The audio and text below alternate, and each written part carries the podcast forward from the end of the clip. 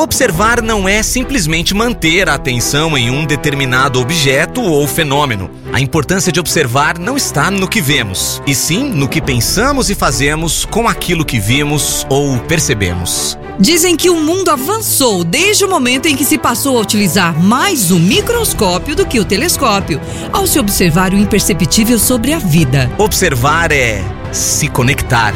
Eu preciso de você comigo. Eu preciso de você ser forte.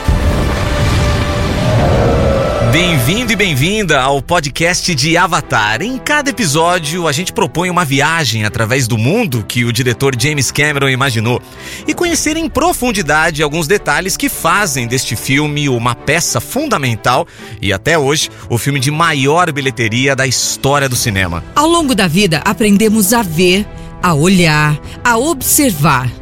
Isso nos permite conhecer e nos conhecermos. Os mecanismos que se ativam nos ajudam a compreender melhor o mundo em que vivemos e nos trazem informação necessária para saber como interagir com o entorno em que vivemos. Essa é nossa casa! James Cameron entendeu isso à perfeição e converteu a ideia em um dos lemas de Avatar. No filme, os protagonistas usam a expressão eu vejo você, que tem muitos significados. Dependendo do contexto em que se utilize, a frase transmite compreensão, aceitação, amor e respeito. Te vejo é muito mais que uma saudação. Vai além de um sentido e algo externo.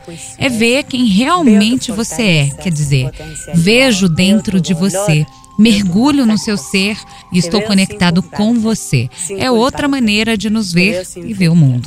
Em Avatar, os protagonistas se conectam através de seus longos cabelos. Sem essa conexão, não pode haver descoberta interior nem uma verdadeira liberdade. E através desta união, os Navi, habitantes de Pandora, reconhecem uma conexão com o outro e o espírito os conecta com o mundo. A coach argentina Natália Hernandes nos ajuda a entender como a frase Eu vejo você é uma manifestação de uma ideia de interconexão. Todos os seres vivos estão conectados e devem ser respeitados. Eu vejo você é olhar de uma maneira amável ao outro, olhar sem julgamento. É muito parecido com uma saudação hindu, namastê, onde te saúdo e me conecto com o outro sem máscara, sem expectativas, honrando o que há de melhor na minha frente, criando empatia com outra pessoa. Eu vejo você. Eu vejo você também é um lembrete da importância da reconciliação e da compreensão. Essa ideia se repete nos ensinamentos deixados pelo grande líder espiritual Mahatma Gandhi, que disse: olho por olho, e o mundo ficará cego também é uma poderosa expressão da necessidade de nos reconhecermos como humanidade, de entender que vivemos em um espaço compartilhado, da importância de nos respeitarmos e que a chave será compreendermos uns aos outros, deixando uma mensagem poderosa: a necessidade de ver além das nossas diferenças e reconhecer os nossos pontos em comum. Ai, você deve achar que eu sou louca. Vai sair de trás daquelas pedras. Mas eu sinto ela. Aristóteles é um dos maiores filósofos da nossa história e se referiu a este tema como uma ideia contundente. O todo é maior que a soma das suas partes. Cada parte tem suas propriedades individuais, mas ao formar um todo, se fortalecem e o todo é mais poderoso. Então, neste sentido, poderíamos entender a dinâmica em um clã, um grupo de pertencimento onde as personalidades individuais não se modificam, a não ser que, se adaptado a um sistema, faça com que as coisas funcionem melhor, em busca de um bem maior ao grupo. Essa ideia se vê em todo o filme e é um dos pilares de Avatar, O Caminho da Água, onde a ideia de família toma um papel fundamental na trama. O lema de Avatar é também um lembrete. Nos faz um alerta como espécie, nos cobra evolução, nos convida a refletir para entender a necessidade de apreciar o valor da diversidade. Esse é um dos pontos mais importantes pelos quais atravessa a nossa humanidade. A diversidade cria um entorno de inclusão nos brinda com a oportunidade de aprender, de crescer desde diferentes perspectivas. A diversidade fomenta a criatividade, a inovação, a resolução de problemas e a colaboração.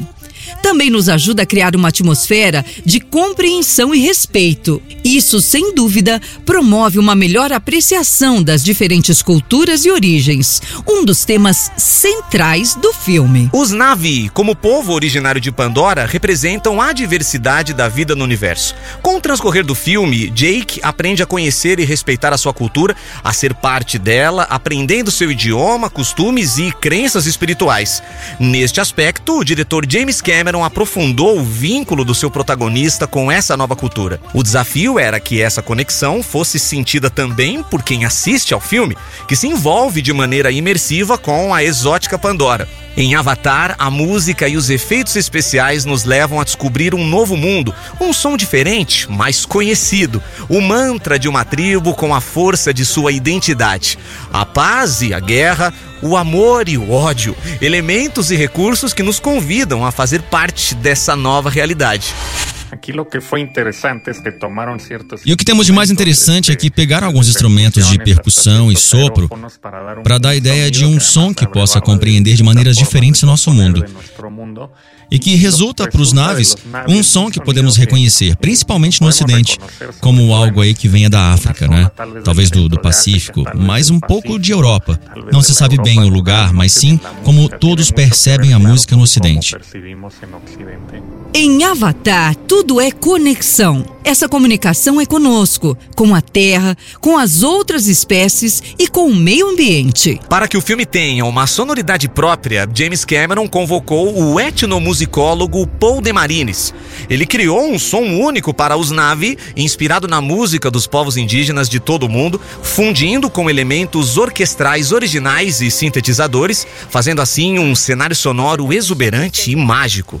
O desafio era conseguir um som em sintonia com essa nova cultura ligada à natureza. O desenho sonoro é uma autêntica experiência imersiva.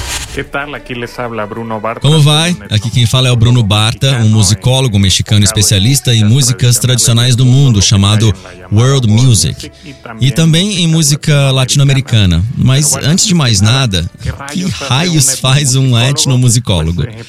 Bom, de maneira resumida, estuda a música dentro de um contexto social, humano, e os vínculos entre nossas práticas diárias e também como nos acompanha a música e como a criamos a partir deste mundo.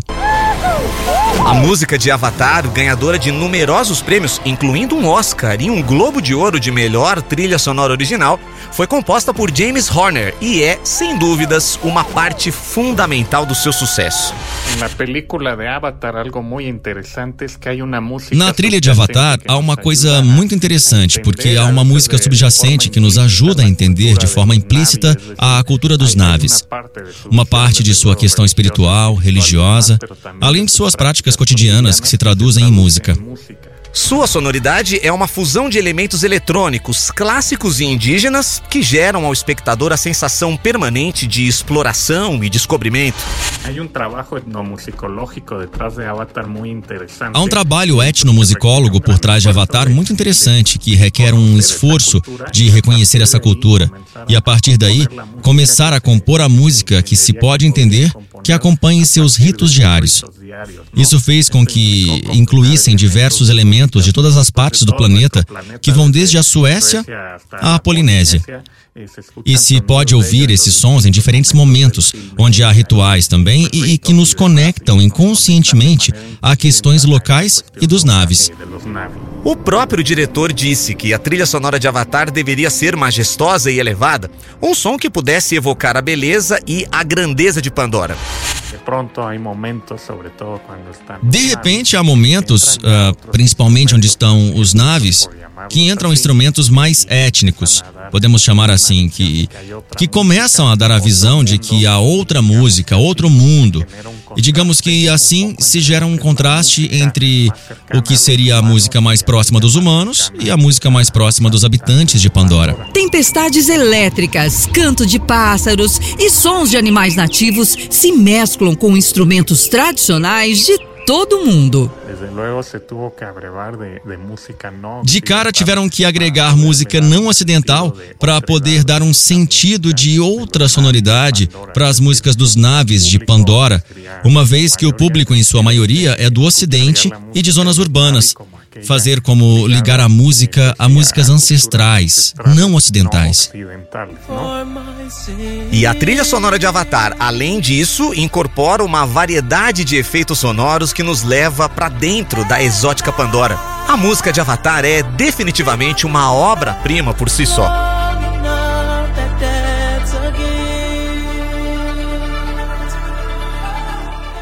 E aí, gostou? No próximo episódio te convidamos a descobrir os segredos sobre a estreia mais esperada do ano, Avatar: O Caminho da Água.